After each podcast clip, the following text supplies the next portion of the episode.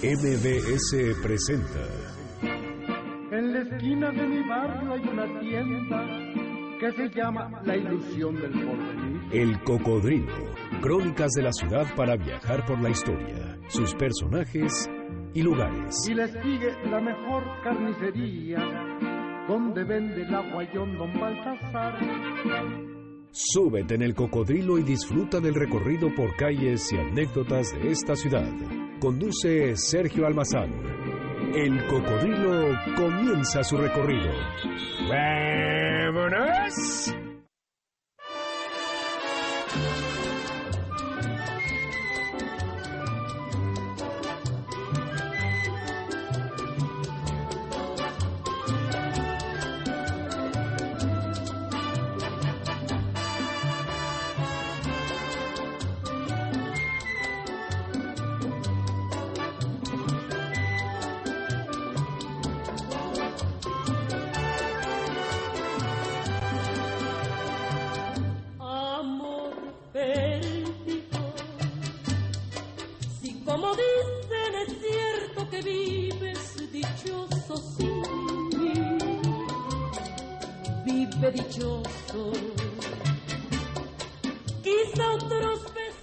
Carlos Monsiváis fue el cronista imprescindible de la Ciudad de México de la segunda mitad del siglo XX.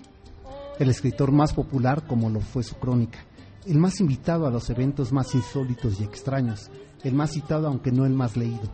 Perteneció a la urbe y al caos como la ciudad y las multitudes le pertenecieron a su mirada. Acudió a la crónica con el rigor del observador y a la ironía suficiente para poder describir a las multitudes, las obsesiones, los rituales y el caos que componen esta sociedad que va y viene entre tumultos. Sus manías se reflejan en sus gustos, todos diversos, todos emergentes y por consecuencia todos novedosos. En su siempre impecable descripción, su indiscutible retrato de la sociedad mexicana, esta, la urbana, la que se organiza para el desmadre, estuvo presente el humor involuntario y agudo de Carlos Monsiváis. De sus múltiples gustos, talentos y fascinaciones, una manía y vicio cultivado por más de cuatro décadas fue justamente este, el coleccionismo. Hurgó en los mercados, en los estanquillos, desde el más cercano a su barrio como fue el de la Portales, paseando por la lagunilla, la zona rosa, y hasta aquellos que llegaban a tocar las puertas de su casa en la colonia San Simón para llevarle objetos raros que tentarían su vicio. Acumuló datos, libros y poemas en su cabeza con la misma devoción que atesoró retratos, documentos, maquetas, grabados, dibujos, caricaturas, fotografías, es decir, todos tesoros de manifestación popular cultural, menospreciados por otros, invaluables ahora y guardados celosamente en este sitio que cumple una década de tratar de reunir, clasificar, describir y exponer en un espacio único como es el Museo del Estanquillo, sitio que convoca por diverso, por lo popular y lo sui generis como lo fue el propio Carlos Monsiváis. En este universo monsivariano de objetos está presente Carlos Monsiváis que nos revela con sus gustos, manías, rituales, caos y obsesiones. Pero también dialogamos con su fascinación urbana, la complejidad y su mirada acuciosa del intelectual que conoce con detalle y paciencia, como del relojero que aceita la maquinaria con la que pendula una cultura popular. Por ello, cuando uno visita el estanquillo es acudir a la casa familiar, abrir el armario, el baúl de los recuerdos, el cuarto de las pulgas que hemos heredado de la Ciudad de México, porque en el estanquillo estamos, o mejor dicho, cabemos todos los que estamos. Nos reflejamos en la multitud de objetos que el cronista acumuló con una manera de reconocernos y de pertenecer. Su colección ahora, nuestra colección, es una forma de tributo mutuo del cronista que se hizo a la ciudad y la ciudad que se alimenta con su herencia.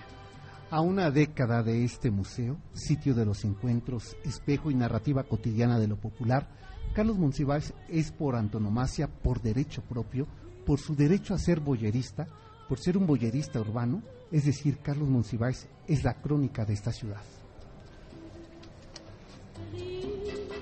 Esta es tu suerte. ¿Qué más puede decirte un trovador? Vive tranquilo. No es necesario que cuando tú pases me digas No, no, no. Bueno, por fin se me hizo todo junto y de una vez. Empezar con la voz de esta mujer que evoca quizá mi travestismo de closet. Eh, quisiera haber sido María Luisa Landín o Chelo Silva o Elvira Ríos y ya me pongo fino. A mí sí me da envidia el terciopelo de la voz de María Luisa Landín.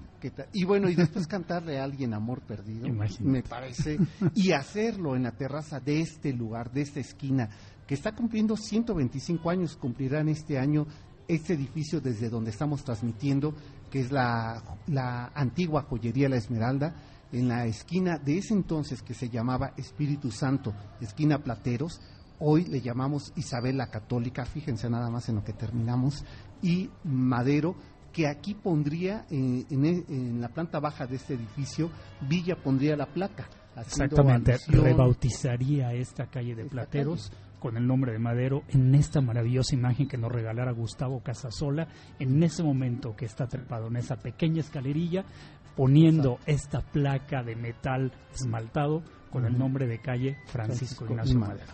Así es, pues bueno, tenemos esos elementos y como si no fueran suficientes, estamos conmemorando los 10 años de este Museo del Estanquillo, estamos transmitiendo en vivo desde esa terraza y además este es el programa 200 de este programa de crónicas chocarreras, de, de cuitas sociales. Oye, Sergio, estamos de mantener Así es que tenemos todos los motivos. ¿eh? Programa 200. En esta terraza de lujo, en el, en, el, en el techo, en la azotea del edificio de la Esmeralda. En esta esquina que yo creo que convoca todo lo que es el sincretismo de la cultura no solo arquitectónica, pero de nuestro país yo creo, no sé qué opinas tú, que sin duda una de las esquinas más importantes, o si no la más, la que más acumula historia de toda la República Mexicana. Y además estamos hablando y celebrando a Carlos Monsiváis, con quien hace 200 emisiones echáramos a andar la vieja maquinaria de este cocodrilo. Así es, tú recordarás y recordará a nuestro público que nos acompaña a través de la frecuencia 102.5 en MBS Radio y también quien lo hace a través de la página de noticias mbs.com que pueden seguir en vivo la transmisión para que ustedes den cuenta que no estamos mintiendo, que no es producto de esas tantas fantasías que noche a noche de sábado nos regalamos para irnos a las épocas y a, y a, los momentos y a las crónicas y a los personajes urbanos de esta Ciudad de México. Pues hoy no, hoy se nos hizo realidad y anticipo y saludo porque, ¿sabes? Siento su, su mirada eh, un poco... Eh, ¿Inquisidora? no, no sé si inquisidora, fíjate, eso no, pero un poco inquietante de nuestros invitados, que más adelante vamos a platicar con ellos, pero que déjenme saludarlos y agradecerles porque son, la verdad, los que eh, dieron razón a que este capricho, porque este programa pues se hace de muchos caprichos y uno de ellos era venir a transmitir como en aquella ocasión que habíamos, habríamos las transmisiones de este programa que hacíamos la ciudad de Carlos Monsiváis, porque dijimos en aquella ocasión qué personaje puede darnos cuenta en el siglo XX de la Ciudad de México. Sí, eh, señores eh, cocodrilos, este cocodrilo, como dice Sergio, es puro capricho. ¿eh? La gasolina de este cocodrilo es puro cariñito. Exacto. Aquí todos chambeamos porque queremos mucho la ciudad y porque tenemos grandes amigos, como en esta ocasión el Museo del Estanquillo, que nos abren las puertas para hacer esta transmisión de lujo. Así es, y déjenme saludar eh, que tengo a mi izquierda a Enoch de Santiago, que es el director del Museo del Estanquillo, Enoch, que recientemente nos conocimos por una amiga en común, a quien aprovecho para enviarle saludos, que nos encuentra muy bien de salud, a Guadalupe Loaesa, y que, eh, y que gracias al pretexto de vine, yo la verdad es que venía paseando la, eh, la ciudad, dije me voy a meter a ver ahora con qué me encuentro de, de Carlos, y me encuentro con esa exposición, y pues para pronto me apunté de venir a transmitir hasta acá. Enoch, qué gusto que nos hayas eh, recibido, que hayas aceptado que transmitiéramos desde acá este cocodrilo viajero urbano. No, pues bueno, muchas gracias a todos ustedes por estar aquí. Para nosotros, pues es un gusto siempre recibirlos y bueno, pues también un saludo a todos los que nos escuchan. Pues bienvenido y al ratito platicamos con qué se encuentran ustedes aquí. Y bueno, y está también con nosotros Aldo Sánchez, que es el verdadero artífice siempre debe haber como un cupido, ¿no? Que que una corazones. y bueno, es un buen flechero y la verdad es que Aldo Sánchez, que es el encargado de la función y relaciones públicas de este lugar, que está aquí, pues cómo te dilata, ¿verdad, Aldo? Para que nos dejaras transmitir acá. Bienvenido. No, bueno, más bien eh, mil gracias y para nosotros es siempre padrísimo hablar del Museo del Estanquillo y hablar de, de Carlos Monsiváis, que es un tema como todo su pensamiento es un tema infinito, ¿no? Ajá, Entonces, hablar de la Ciudad de México a, a través de los ojos de Carlos Monsiváis es un tema fascinante, ¿no? Todo Así el tiempo. Y aparte, pues para celebrar nuestros primeros 10 años, Dice, ¿no? Qué pronto se han pasado. ¿eh? Yo todavía recuerdo aquella tarde de noviembre haber venido hasta acá justamente por una invitación que me hacía Guadalupe Loaiza de, de que la acompañara, que viniéramos aquí a la exposición. Y recuerdo aquella frase de, de Carlos Monsiváis, nadie sabe para quién colecciona. Y con ello se abrían las puertas de este museo sin saber que iba a ser al mismo tiempo eh, la escritura de su testamento y, y la posibilidad de seguir prolongando el, el diálogo con un personaje como Carlos Monsiváis. Así es que los invitamos para que nos acompañen, que nos escriban en el Twitter Salvador, en el tuyo que Arroba Salvador de María. es, el mío que es salmazán71 y también estamos transmitiendo en la página de noticiasmbs.com. Ahí pueden ustedes estar viendo esta transmisión. Mándenos mensajes, nos dará mucho gusto compartir con ustedes la experiencia de esta noche. Y en vivo desde la página del Cocodrilo de Facebook, el Cocodrilo MBS, búsquenos por ahí también, estamos transmitiendo en vivo y podrán ver el lujo de la vista que tenemos aquí atrás de nosotros enmarcándonos. La verdad es que sí es un, es un lujo, es un privilegio y eso te da cuenta, eh, porque tengo entendido que ya se lo preguntaremos más adelante a nuestros invitados, que prácticamente Carlos eligió el edificio. ¿eh? ¿Ah, sí? Sí, que fue, o sea, le sugirieron algunos espacios y él dijo este, lo cual te dice, exacto, el buen ojo que tenía. ¿eh? No sé si en algún momento, fíjate, eso no lo sé, si él vino cuando era la opulencia, este, Este antro que... eh, y que desde ahí ha dicho, no, pues aquí, aquí van a quedar bien resguardados mis, mis manías, ¿verdad? y bueno, pues, ¿qué les parece si vamos encendiendo los motores de este cocodrilo y vamos calentando motores? Porque vamos a, contar una historia que inició en 1892, eh, en aquella tarde de aquel 27 de noviembre, cuando hasta aquí, hasta estas puertas, llegaría el entonces presidente de México, Porfirio Díaz junto con su esposa Carmelita, con los Lascurain y también eh, eh, vendrían los Donde, porque aquí empieza una, una historia que vale la pena contar.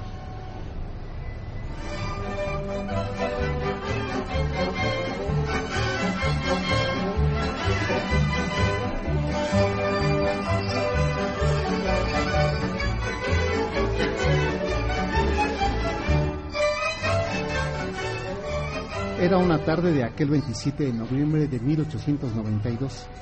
En las esquinas de la tercera calle de Espíritu Santo y Plateros, el reloj de la Esmeralda marcaba las 12 del mediodía en punto. Hasta las puertas de este ecléctico edificio, mezcla de neoclásico con toques de barroco francés, obra de estructura metálica forrada por los arquitectos Eleuterio Méndez y J. Francisco Serrano, se dieron cita a la crema innata de la sociedad porfirista se inauguraba la joyería y relojería de los judíos Hauser y Sibi, quienes hicieron famoso el lugar por ser la casa joyera y relojera representantes en México de aquella casa fiebre Christoph y la cristalería Bacará. Carmelita Romero Rubio y la comitiva de los Rascurain de la Torre y Lama fueron las mujeres encargadas de cortar el listón que inauguraba la joyería La Esmeralda. Ahí estuvo por espacio de casi dos décadas la referencia de lujo y gusto por la élite porfiriana en materia de decoración, joyería y relojería en México.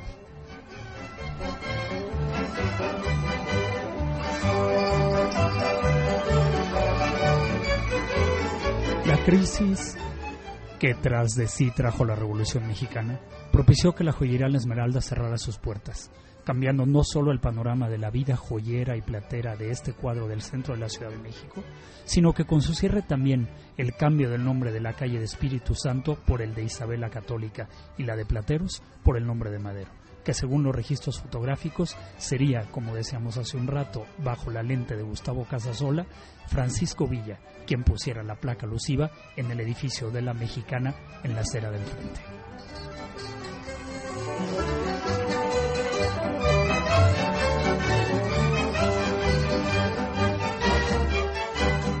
Pasarían muchos años en que estos edificios gemelos, el de la ase- aseguradora, la mexicana y este, la Esmeralda, tuvieran destinos muy diversos, giros comerciales cuasi amenazantes en su conservación, como ocurrió con el edificio de la Esmeralda, que fue incluso la discoteca La Opulencia.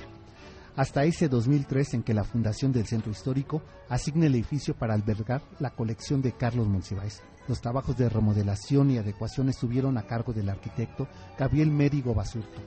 Finalmente, aquella noche del 23 de noviembre, pero del 2006, se abrían las puertas y a la vez el acervo de casi 20.000 piezas del coleccionista Carlos Monsiváis.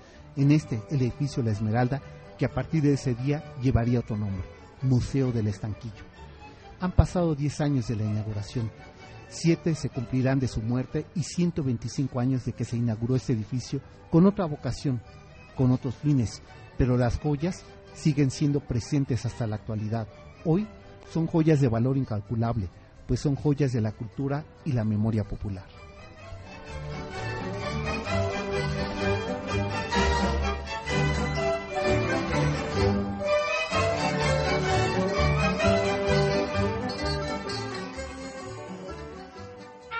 El cocodrilo hace un alto. Después de la pausa continuamos con las historias de la ciudad.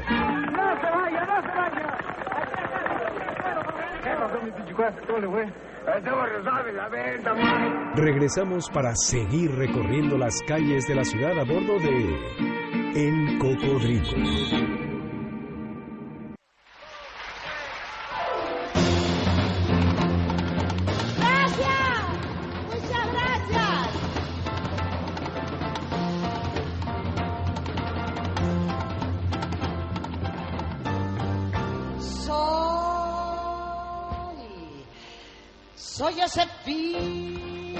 Tu piel que ya no puedes desprender.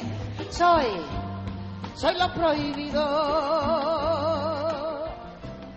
Soy esa fiebre de tu ser que te domina sin querer. Soy, soy lo prohibido.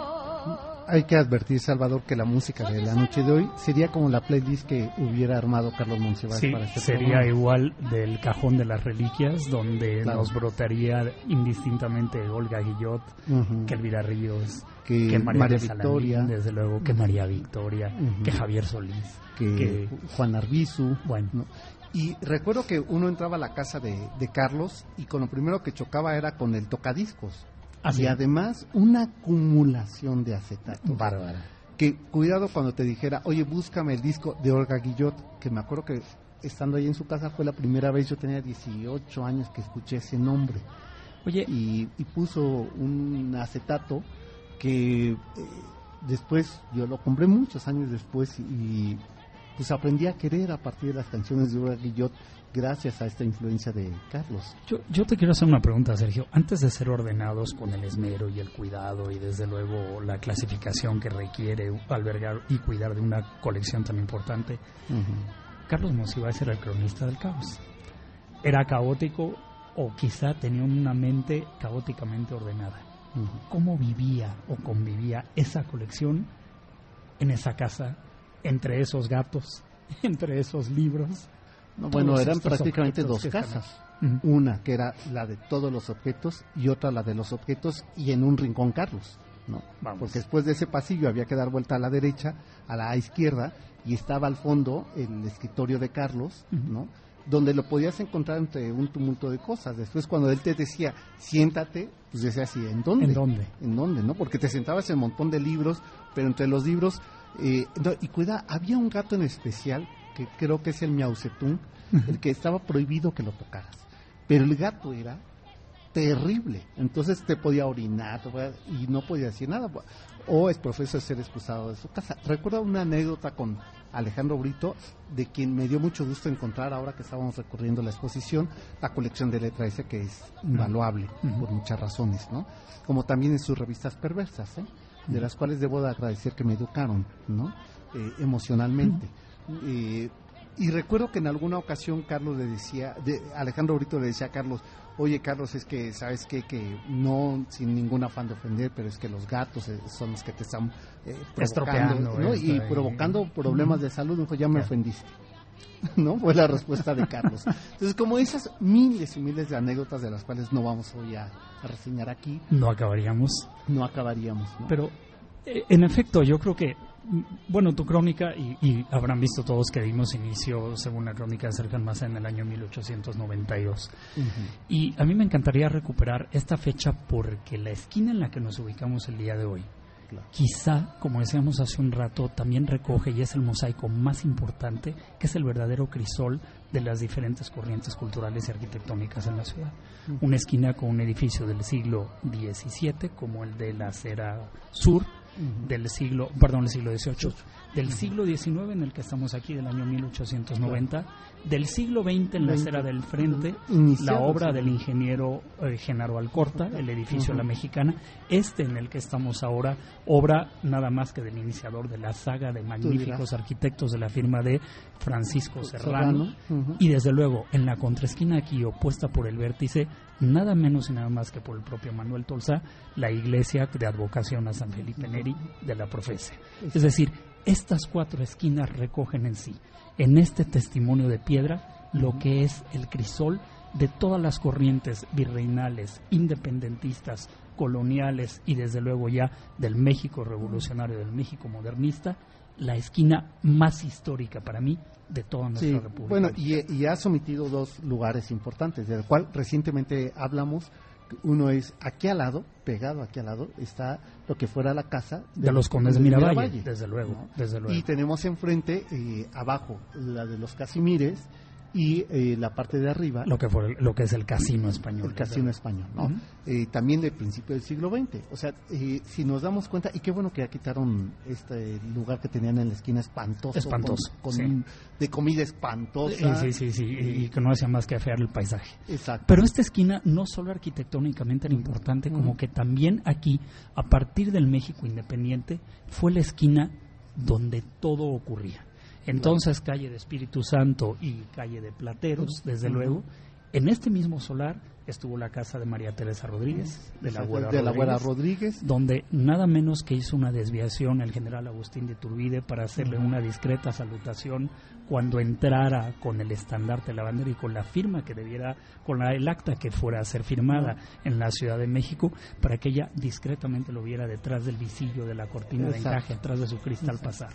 Y después en este mismo solar y el de enfrente estaría nada menos que el café de la sorpresa, De la sorpresa, donde se dieran cuenta pues los escritores del Parnaso mexicano como Manuel. Gutiérrez Nájera, entre otros, y estaría nada menos de lo cual ya- reseñamos en este mismo solar la peluquería de Pierre Filipe. Este personaje al que también se dedicaron las crónicas de los diarios del siglo XIX, de finales del XIX, porque entre el Jack Jack de las tijeras de Pierre Micoló, aquí se escuchaba todo lo que acontecía en la sociedad mexicana, en la política, en el mundo comercial del México de finales del siglo XIX. Así es, así es que ustedes imagínense nada más lo que era ese México que acabas de reseñar con precisión, Salvador, pero que eh, va a dar entrada a un, a un México que se consideraba en desarrollo y modernidad en la época porfiriana y que va a enmarcar eh, justo eh, para las celebraciones del, del centenario de la independencia lo que va a ser la modernidad. Eh, edificios hechos de estructuras metálicas, Como este forrados, mismo. como Ujú. este, ¿no? Eh, las joyerías que daba cuenta de la élite eh, porfiriana de la época, la crema innata que se daba cita acá, y eh, calle y media ah, de este lugar, el primer café con un elevador, que va a estar al interior de donde se dice que en realidad nunca habitó eh, la casa de Iturbide, que en realidad nunca lo habitó, hoy también museo, Ujú. ¿no? eh, el Museo de Banamex, y que entonces, si nos damos cuenta, estas dos calles van a ser el, la síntesis de un momento histórico muy importante y además la entrada constante hacia la historia de la ciudad. Totalmente, y hay que recordar justamente ahora que hablas de la entrada a la historia de la ciudad, pues este, este arco triunfal de arquitectura efímera que se hiciera justamente con motivo de la entrada de Agustín de Turbide a la ciudad, nada menos que en la esquina del justamente entre el Palacio de Turbide y la Casa de los Azulejos, un poco más hacia hacia hoy eje central, en ese entonces desde luego Niño Perdido, eh, este maravilloso arco monumental, Monumental. que quisiera enmarcar justamente la entrada triunfante del ejército trigarante a esta es. Ciudad de México. Y que también hay que decir que se lo hicieron a, a- a Benito Juárez. ¿eh? A, a ambos, sí, También claro. Se replicó en, en aquella ocasión cuando él regresara de aquel periplo que lo llevara hasta la ciudad del Paso del Norte y, y- y a regresar a encontrarse por primera y única vez con Maximiliano, pero ya en cadáver, desde luego, Exacto. en, el, eh, en, el, eh, en la enfermería del convento de San Hipólito. San Hipólito, que hoy son los predios donde está el Museo Nacional de- de, exacto. Nacional de Arte. ¿no? Entonces, bueno, si se dan cuenta, estamos en una esquina muy privilegiada y esto nos lo hacen saber la gente que nos está escribiendo y siguiendo la transmisión en www.noticiasmbs.com y también a través de nuestra página de Facebook que está- estamos subiendo parte de esta transmisión en vivo y que nos dice Luis Felipe, y yo tan cerca que estaba de- del lugar, como no supe, bueno, de todas maneras no, no podía subir Oye, me quiero corregir, por ¿eh? los ho- horarios. Donde se, donde se encuentra Benito Juárez con el cadáver de Porfirio es San Fernando. Es San Fernando, sí. pero no San, Sí. no San Hipólito, es San Fernando. Sí, San, San Hipólito, no, ese No. era eh, eh, Sí. el de los dementes. Exactamente. ¿no? Y ese está en Hidalgo, lo que hoy hace la, la esquina de Hidalgo, y eh, este, México-Tacuba. México-Tacuba, es, es el camino de México-Tacuba. Pero bueno, eh, ¿qué- cómo? Ah, es que no, Miren, no la calle- el tiempo. La calle de Plateros era el referente, era... No, no me gustan luego las analogías, pero, pero nada más por hacer una y un poco ociosa. Y quizá no de tan mal gusto, ¿eh? como Bueno, sería espero, hoy ¿eh? que- este que- presidente Mazarik. Y digo de mal gusto porque presidente Mazarik es estridente. La calle de Plateros es una calle tremendamente elegante. Y nos da cuenta justamente Gutiérrez Nájera cuando firmaba Mm, sus crónicas claro. como el Duque Job, eh, cuando describía a esta mujer de la que estaba De la- enamorado, que ajá. decía desde las puertas de la sorpresa, que era el almacén donde se encontraban todas las novedades francesas, las medias, los afeites, los tintes, desde luego los perfumes, las colonias que llegaban de Francia. Él dice, desde las puertas de la sorpresa hasta la calle, hasta la esquina del Jockey Club, que estaba desde luego donde está el Palacio de los Azulejos, pero voy a retomar otra vez el- los, los pequeños versos del poema. Desde las puertas de la sorpresa hasta la esquina del Jockey Club, no hay española, yankee o francesa, ni más bonita ni más traviesa que la duquesa del Duque Job. Así es. Entonces hay que dar cuenta que este recorrido de la calle de Plateros paseaban indistintamente lagartijos, catrines, damas, las que salían de misa desde luego de la profesa y luego iban un poco a hacer pues a mirar los escaparates de las joyerías, que no muy lejos de aquí estaba la Esmeralda, pero también a unas metros la Princesa y después la maravillosa joyería Kimberly, que traían, pues como ya lo dijiste hace rato, y no lejos de aquí la Casa Boker, que traían pues, las más finas exquisiteces de Claro. todos los orfebres y joyeros ingleses como la Casa Rimmel o de Christophe, la Casa Francesa. Cuando a principio de- del siglo XIX, cuando Leona Vicario decide irse con el entonces estudiante de abogado Andrés Quintana Roo, enfilarse para la lucha de la independencia, le pide a una de sus nanas que extraiga las joyas que ha dejado su familia de herencia para eh, llevarlas a empeñar y eh, poder con ello eh, tener recursos para el periplo que va que ya sin saber va, va a desarrollar con la guerra de independencia. Ella se ha escapado de la casa y le ha pedido a, su nana que le lleve, que le traiga estas joyas y donde se han de encontrar es en la puerta de la exprofesa. Ahí le va a entregar un, un pañuelo de seda con las joyas que ella va a llevar a empeñar y con eso se va a empezar el gran viaje de la revolución de la independencia de México. Me encanta tu relato y sa- sabes qué quiero retomar ahorita que te escuchaba hablar, me haces pensar en esto que Carlos Monsiváis, no recuerdo en qué libro de él decía, en las esquinas todo sucede. Todo sucede. Y en esta esquina, como les estamos relatando, sucedía todo. Ya bien fuera en la peluquería Los Gallos de Nicoló, donde se escuchaba todo, ya bien fuera en el Café de la Sorpresa, donde se reunirían los, escu- los escritores del Parnaso, ya bien, ya bien fuera, perdón, en, el Café de la Concordia, o ya bien fuera en las puertas de la Profesa, donde justamente Leona Vicario fuera a recuperar sus joyas para apoyar el movimiento Movimiento de independencia. de independencia. Pues con, nos vamos que con la Lupe, o con, sí, con la Lupe que estamos escuchando eh, La Tirana, eh, esta cantante cubana.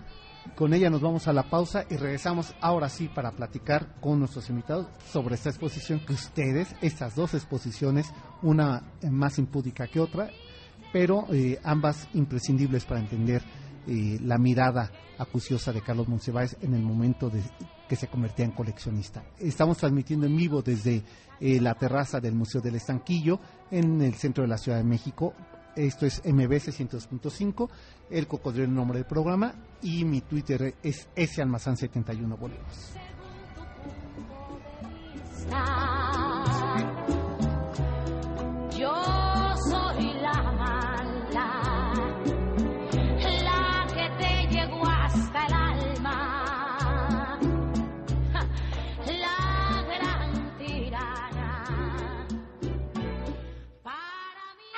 El cocodrilo hace un alto. Después de la pausa continuamos con las historias de la ciudad. No se vaya, no se vaya. ¿Qué pasó, mi? ¿Cómo le fue? Regresamos para seguir recorriendo las calles de la ciudad a bordo de El Cocodrilo. Respetable público, lucharán dos de tres caídas sin límite de tiempo. En esta esquina, el santo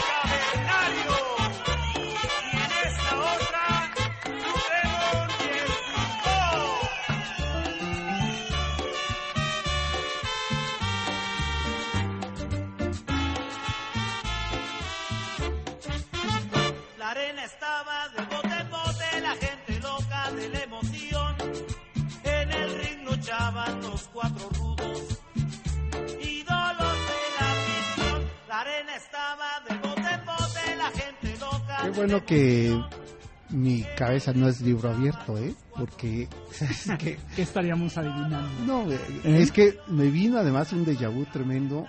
Muy cerca de aquí, hace muchos años, hace unos 20 años, había un lugar, eh, un antro que, que originalmente habían sido unos baños públicos, que tenía nombre de un número.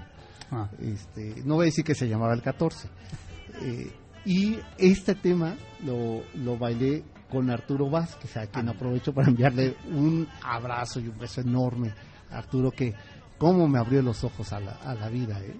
¿Cómo me gusta este, este término de bote en bote? de bote en bote. Y así estamos hoy en esta mesa de bote en bote, Exacto. flanqueados por nuestros flamantes, eh, eh, desde luego convocantes del día de hoy, que se Claro, encargan, anfitriones anfitriones de custodiar esta colección del estanquillo de Carlos Monsiváis. Así es. Y bueno, pues eh, nuevamente saludamos y agradezco otra vez y estaré siempre agradecido con Enoc de Santiago, que es el director del Museo del Estanquillo, de esta oportunidad hoy de por fin y en nuestro programa 200 transmitir desde aquí y en este programa de Cuitas de la Ciudad, pues qué mejor hacerlo aquí. Enoc, eh, pues nuevamente bienvenido y también a Aldo Sánchez, que es el responsable, el artífice de que se nos cumpliera venir acá también. El celestino de esta tarde. El Celestino. Eh, Aldo, también gracias nuevamente. Y bueno, pues empecemos por platicar con qué nos vamos a encontrar ahora de esta exposición conmemorativa. Diez años han pasado y la verdad es que siento que hace poquito yo vine a la inauguración. Así es, mira, el tiempo vuela, efectivamente, pero bueno, pues son 10 años en los que hemos presentado ya arriba de 40 exposiciones en este en el edificio eh, maravilloso, como tú lo mencionabas, del Esmeralda, el edificio sede de este museo, pero además otras 38, 39 exposiciones en otros museos, o sea, el estanquillo no solamente eh, se ha conformado con, con presentar exposiciones aquí, sino que bueno, ha viajado, ha itinerado a muchos museos de la República Mexicana e incluso a muchos otros este, fuera de nuestras fronteras, estado en exposiciones en Rusia, en Colombia, en los Estados Unidos, en Sudamérica, etcétera, en fin, eh, ha sido muy, muy, muy, muy, rico ese- estos primeros 10 años. Y bueno, pues quisimos festejarlo con una exposición conmemorativa que, bueno, tiene un, un título eh, muy relacionado con lo que platicaron ustedes al principio de este programa que se llama Los Rituales de Carlos. Los Rituales del Carlos, en realidad, pues haciendo alusión a este libro de los Rituales rituales, del caos. del caos, pues eh, eh, eh, eh, refiriéndose a este caos aparente que tenía Carlos Monsiváis en su manera de coleccionar, que bueno, pues era un caos por un lado a lo mejor de cómo lo guardaba en su casa, que Sí. efectivamente era un caos, como un tú lo comentaste, pero bueno, fue una colección muy bien pensada, en donde cada objeto pues iba contando una historia, ¿no? Es un museo, yo digo que es un museo de arte popular, un museo de arte, eh, pero sobre todo que cuenta una historia, un museo de crónica, ¿no? Y bueno, con este, claro. con este motivo hicimos una exposición que eh, rememora estos 10 años de existencia del museo. Es un homenaje a Carlos Monsiváis, se llama homenaje a Carlos Monsiváis y sus manías. Y bueno, Y que eh, no eran pocas. que no eran pocas. Y hacemos énfasis en sus manías como coleccionista claro. y como cronista también, ¿no? Entonces, bueno, pues es, es una exposición que te relata el desarrollo de la Ciudad de México. Comienza precisamente, te recibe Carlos Monsiváis, tenemos Claro, varios videos en donde sí. eh, hicimos eh, una recopilación de intervenciones de él en, en entrevistas, en distintos programas de televisión, de radio, etcétera. Entonces te va platicando cada uno de los módulos de la exposición, arranca con una biografía, cómo describe él su biografía, su infancia, la Ciudad de México, cómo se fue desarrollando pues desde la época prehispánica hasta la ciudad caótica que todos vivimos. Habla también sobre las causas de la Ciudad de México, es otro de los módulos bien importantes. Pues aquí pasaron grandes de las causas eh, nacionales, ¿no? claro. Desde la independencia, la lucha revolucionaria, eh, previamente la intervención francesa, etcétera. Y bueno, después también toda esta parte divertida sobre eh, tipos populares. Entramos también a algo que fue el- la pasión de Carlos Monsiváis, que era el cómic. Eh, Claro. eh, hay una maqueta fantástica de la familia Burrón. Está también ahí un mural que hace Rius sobre sus No, bueno, personajes de los un... los supermachos y los agachados. En fin, es una expresión bien divertida en donde por un lado vemos qué ha pasado aquí en los 10 años, pero por otro lado también pues es un homenaje a la Ciudad de México que era la pasión de Monsiváis, ¿no? ¿y qué nos ha pasado a nosotros frente Así a es. ello, no? Eh, Aldo, a mí me llama la atención y hoy lo reconfirmaba cuando llegábamos alrededor de las cinco y media de la tarde, la cantidad de gente que desfila de todas las generaciones, de todos los grupos sociales. A mí me sorprende qué es aquello que lo convierte a este museo tan democrático. Bueno, yo creo que el, el gran imán, lo que es muy impresionante, es que el gran imán de este museo son las dos palabras Carlos Monsiváis, ¿no? Y cómo es eh, un intelectual que no solamente eh, fue de- el- el uno de los intelectuales más importantes de México, sino que cómo sigue, cómo sigue vivo, cómo sigue presente en la ciudad en la academia, en la memoria de la gente y, y, lo- y bueno, y todos los, lo seguimos extrañando, ¿no? Am, esa eh, ubicuidad que, él tenía, ese sentido de omnipresencia, ¿no? De, de poder dar cinco conferencias y tres entrevistas en diferentes ciudades y países al mismo tiempo y al mismo tiempo estar en televisión y, etcétera. Am, lo seguimos viendo actualmente, ¿no? Eh, tiene un museo que es el Estanquillo, donde está su colección. Eh, tiene, está el Fondo Monsiváis en la Ciudad de los Libros, donde tenemos claro, todos sus el acervo bibliográfico. su acervo bibliográfico y documentos personales este, interesantísimos que les se los recomiendo para que vayan a, a visitarlo, ¿no? Eh, sus tíos se dedicaron a, a- a recopilar muchas de las entrevistas que le hacían a él en periódicos y cosas que él escribía, ¿no? Entonces es fascinante y muy muy tierno porque son unos álbumes que están hechos de la manera más casera, ¿no? De cartulina con los Ajá. recortes y el print. Y entonces ahí, por ejemplo, yo encontré un artículo eh, que, que escribe Monsiváis a principios de los 90 sobre Andrés Manuel López Obrador, ¿no? Y entonces, eh, por ejemplo, esa es una de las de las de las cosas, ¿no? O sea, que mm, me gustaría dejar claro, ¿no? La relación eh, Monsiváis López Obrador. Hay muchos mitos en el ah, sobre el Museo del Estanquillo, ¿no? Y uno de esos es, es ese, Eh, lo que decías. Am, cómo escogieron este este, Este edificio. este edificio. y bueno este edificio era del, del gobierno del. Distrito Federal no y uno de los grandes impulsores para que esto sucediera pues era eh, López Obrador cuando era jefe de gobierno no y entre los dos bueno escogieron el edificio no entonces bueno fue una, una colaboración más de ese tipo eh, que, que, que del que ideológica, que de Sí, que y es bueno, una gratitud ideológica. Y, y- ajá, y de, que- de que se haya deslindado de- del movimiento con, con el plantón de reforma, pues no, tampoco, ¿no? O sea, eh, es simplemente que él cuestionaba, porque cuestionaba lo que él... Porque era un crítico. eh, era un crítico, de sus propias ideas y de sus propias convicciones, ¿no? Ujú. A mí- Digo, como el caso también de Gloria me- Trevi, ¿no? Eh, O sea, pues sí, exactamente. justo en los rituales Y del él- caos. es- que era, le- era su convicción. O sea, él dijo, voy a quitar ese texto de- del, del libro. Y se quitó. y se quitó. ya no lo encuentras. Entonces, bueno, pues era un hombre que tenía sus convicciones muy firmes, ¿no? ¿Sabes? A mí que me gusta de, de este Museo del Estanquillo, me parece que es como la otra dimensión de Carlos Monsiváis. La dimensión de Monsiváis eh, escrita, la dimensión en los libros de Monsiváis, de este crítico, observador, analítico, de pensamiento profundo, de los fenómenos más cotidianos de, que acontecen en la ciudad. Sin embargo, esta óptica que tenemos de Monsiváis a través de esta colección tan popular, que quita, que es, es la- lo que lo hace capaz o es lo que decodifica este lenguaje tan complejo libro de Monsiváis y que a través de esta colección, justamente como estabas diciendo Aldo, tan casera, tan tierna, tan espontánea, pero a la vez tan cuidada por él, te da entrada por este mundo decodificado por un lenguaje mucho más simple y que de igual manera genera este espacio reflexivo que de otra forma quedaba plasmado en los libros de él. Es decir, este es el libro objeto de Carlos Monsiváis, mientras que por el otro lado tenemos el libro y la obra literaria del propio Carlos Monsiváis. y Claro, reflexiva, ¿no? sí. Dos maneras de aproximar a Monsiváis a partir de la colección que genera a través de estos objetos y de este, de este caos tan ordenado una reflexión muy profunda y muy autónoma de quien lo visita y la otra dimensión de Monsiváis a través de la obra de la obra.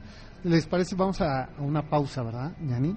Ya que la última de nuestras pausas antes de despedirnos, pero regresando, seguimos platicando con Enoc de Santiago, que es el director del Museo del Estanquillo, desde donde estamos transmitiendo en esta terraza que hemos visto ya eh, que llegue la, la noche y la verdad es que se vuelve de todas maneras envidiable el, escenario, ¿eh? a pesar de ello.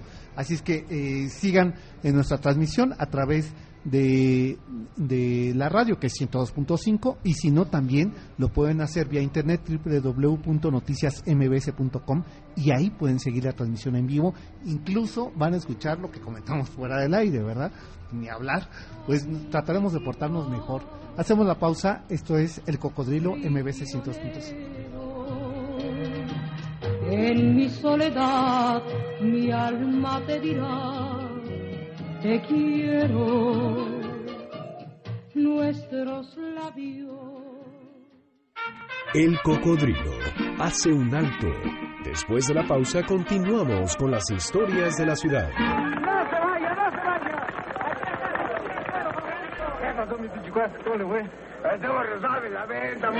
Regresamos para seguir recorriendo las calles de la ciudad a bordo de El Cocodrilo.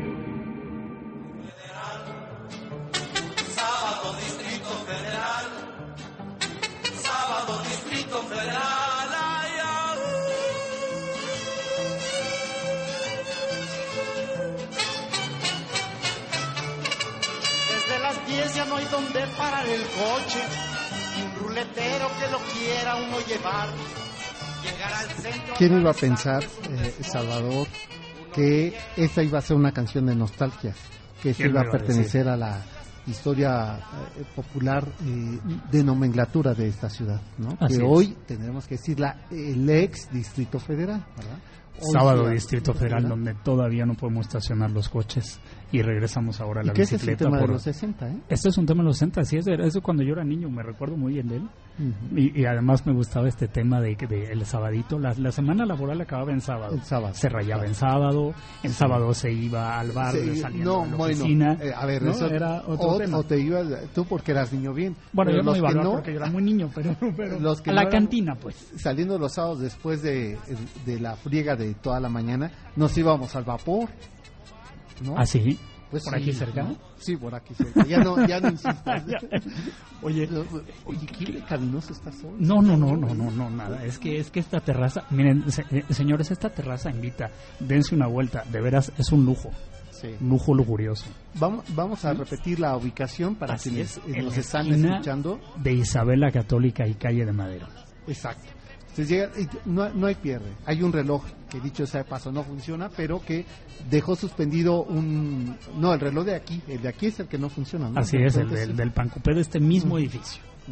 A ver, repítelo. El Pancupé, porque Miguel aquí ya me está, me está viendo nuestro presidente, porque nadie recuerda que esa fue una frase tremendamente criticada. Con esa dimos inicio al recorrido, Y con el eso primer apagaron. recorrido del cocodrilo, así es. Y bueno, Pero miren, el Pancupé es cuando una esquina de un edificio, un vértice que va a acabar a 90 grados, se corta en diagonal y eso Y se llama queda Pancupé, chato, Y pues. queda chato. Así es. La esquina eh, chata. Exacto. Enoc de Santiago, director del Museo del Estanquillo. Regresar a, a- al museo, regresar a, a una serie de, de objetos que se, que se presentan ahora. Y digo regresar porque varios de ellos ya los vimos en otras exposiciones. Por ejemplo, en orden de aparición, la primera exposición con la que se inaugura este museo, hay varios de estos objetos que ahora están. Pero regresa y tiene nuevas lecturas, ¿no? Así es, mira, bueno, hemos, ido, hemos tratado en estos 10 años de que las exposiciones pues vayan contando ciertos eh, episodios, ciertos aspectos importantes de la historia de nuestro país, de la cultura de nuestro país, de la sociedad mexicana, de, de- de los procesos históricos, políticos, en fin, más importantes. Obviamente muchas de las piezas, sobre todo los hits, pues bueno, se han repetido en varios, los más importantes en varias exposiciones, pero hemos tratado de que haya de todo. Todo. Así como la colección es un estanquillo, que aquí hay de todo. Cada vez que vienes vas a ver una cosa nueva. No tenemos exposiciones permanentes, todas son temporales.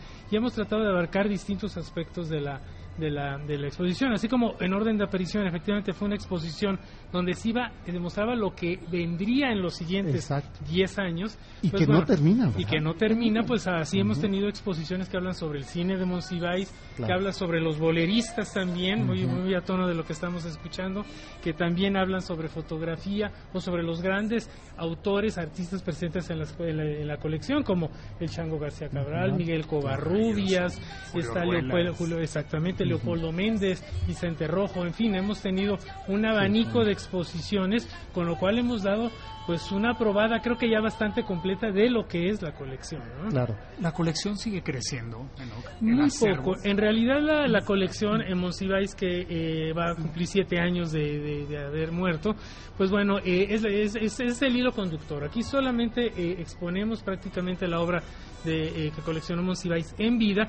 Tenemos préstamos este y algunas eh, piezas siempre que, que dan una lectura distinta a nuestras propias colecciones. Pero bueno, eh, eh, al morir pues prácticamente cierra la colección. Hemos tenido algunas donaciones, a veces hemos tenido que adquirir algunas piezas que consideramos importantes, pero digamos que la colección se mantiene intacta. ¿eh? y que y que por sí misma basta, ¿no? Así es. La, la amplitud de la colección de Carlos, alrededor de 20.000 objetos. Recuerdo cuando el Fisgón me decía una cifra así, decía, no seas exagerado, pero porque un- uno decía, a ver, es cierto que hay una casa, es profeso para ello. ¿no? Así O sea, es. ahí en la colonia San Simón, pues la casa principal, digamos, la ocupó los objetos, ¿no? Y además gatos. es- eso es bien importante porque bueno, eso no- ni siquiera tenemos contabilizada Todo- totalmente la colección claro. porque hemos seguido trayendo de la casa de la familia, que Ujú. ahora es, es- es de la familia Monsiváis, y bueno, eh, eh, ellos generosamente han estado entregando más piezas que no estaban Claro. dentro del inventario original del estanquillo. En ese aspecto ha crecido la Ha colección, crecido, ¿eh? claro. está creciendo porque se está trayendo e incorporándose al, al inventario. 20.000 objetos. Hay que, hay que tener en cuenta el nivel de fetichismo que podría tener No. Carlos Monsiváis, pero más atractivo para ustedes visitantes del estanquillo, el nivel de boyerismo que pueden tener Claro, para conocer claro, esta para otra dimensión de. Carlos Monsiváis. Hay dos exposiciones en este momento así es. eh, que me gustaría mucho que platicáramos de ello nada más como para antojar a- al público. Una que ya va de salida ¿no? Y que da cuenta, yo creo, de un proceso democratizador del cuerpo en la urbe, en esta ciudad, eh, con la verdad con una revisión muy antojable, ¿no? Desde esta foto inaugural de Nahui Olin vestida de monja, que quise adivinar el pórtico de qué iglesia era, lo cual pues no le di, ¿no? Pudo ser la puerta de la catedral, Pudo ser. este, Es una escenografía de Es una obra de escenografía. teatro, así es. Ah, Ajá.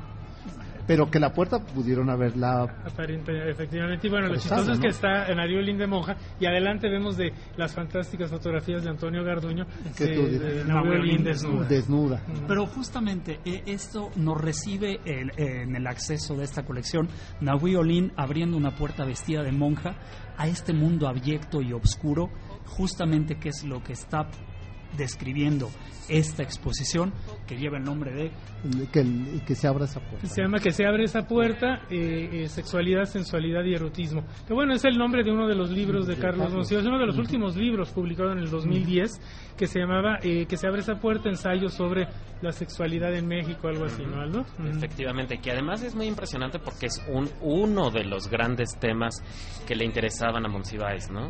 O sea, encima de estar metido en todos, eh, en, en todo tipo de, de temas acerca de la Ciudad de México, encima el tema del, del feminismo y de la diversidad sexual, ¿no? Él era un gran, gran feminista y un gran luchador, un gran activista por eh, la defensa de la, de la diversidad sexual, ¿no?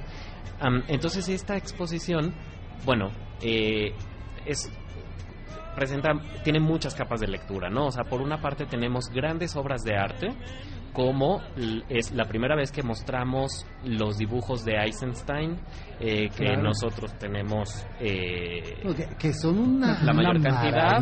bárbaro. Ujú. Nos Sí. detuvimos a de su estancia de Eisenstein en México, Así ¿no? Ujú. Eh, que son, eh, bueno, estos dibujos y luego la obra maestra que es este retrato que le hace a Elías Nandino. Claro, ¿no? claro, también. Entonces, bueno, tan solamente, tan solo por esa razón, para que vengan a, a- a ver la exposición. Oye, y que lean, eh, cuando está este retrato de Elías Nandino, que lean Pincho Orgullo.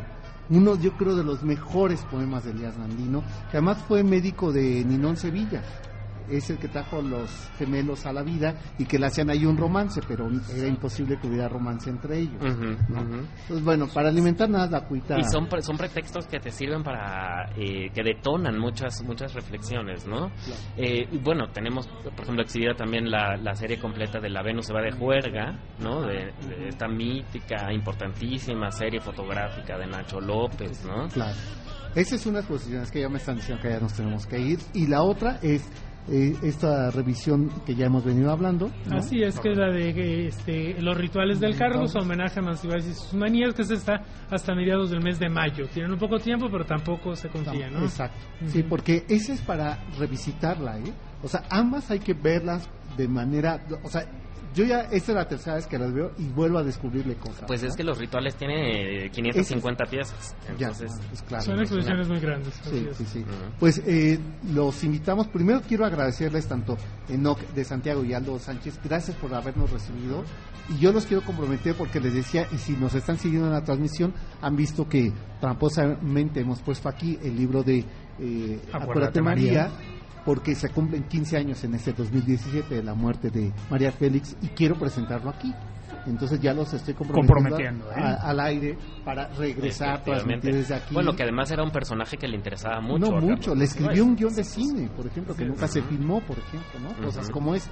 Ah, pero, María Félix constantemente está presente en las Sí, exposiciones. cómo no, sí, sí ¿no? aparece. Ahorita en el libro que hicimos del, de, del Chango García Cabral se incluye una fotografía maravillosa eh, donde está María Félix abrazando al, al, al Chango Cabral con una expresión que en Pues pocas veces ella, le hemos visto. es- solo Fíjate que, que ahorita que hablamos del Chango García Cabral, hay por ahí una casa escondidita en la colonia Roma, en la calle de Tonalá, que acaban de arreglar y que creo que con muy mal gusto eh, eh, rellenaron y, y recubrieron unos frescos estupendos del Chango García Cabral, de personajes en el cuarto de billar de la política mexicana y de la misma casa, dándose reunión ahí en la casa. Bueno. Esa obra espontánea que ponían. Nos dicen que nos tenemos que ir.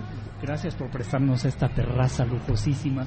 Por las redes sociales, Sergio nos escucha desde Monterrey, Oscar Olguín y Germán Zambrano nos escribe Claro. también por aquí agradeciéndonos el programa. Gracias, bien, que ya lo no siguen les con mucho pude dar, interés. pero les recuerdo que el próximo sábado tenemos recorrido a Azcapotzalco, así es que escríbanos a sergiolatra71 arroba me.com y ahí se pueden inscribir para el recorrido de Azcapotzalco. Y eh, Enoc, muchas gracias por habernos recibido. Hombre, muchas gracias de su casa y bueno, pues esperemos verlos pronto. Muy prontito estaremos por acá. Claro que sí. Y a ustedes Muchas gracias, gracias. por habernos acompañado en esta transmisión y se quedan con esa mujer pecado, María Victoria. Pásenla bien, buenas noches. Cuidadito,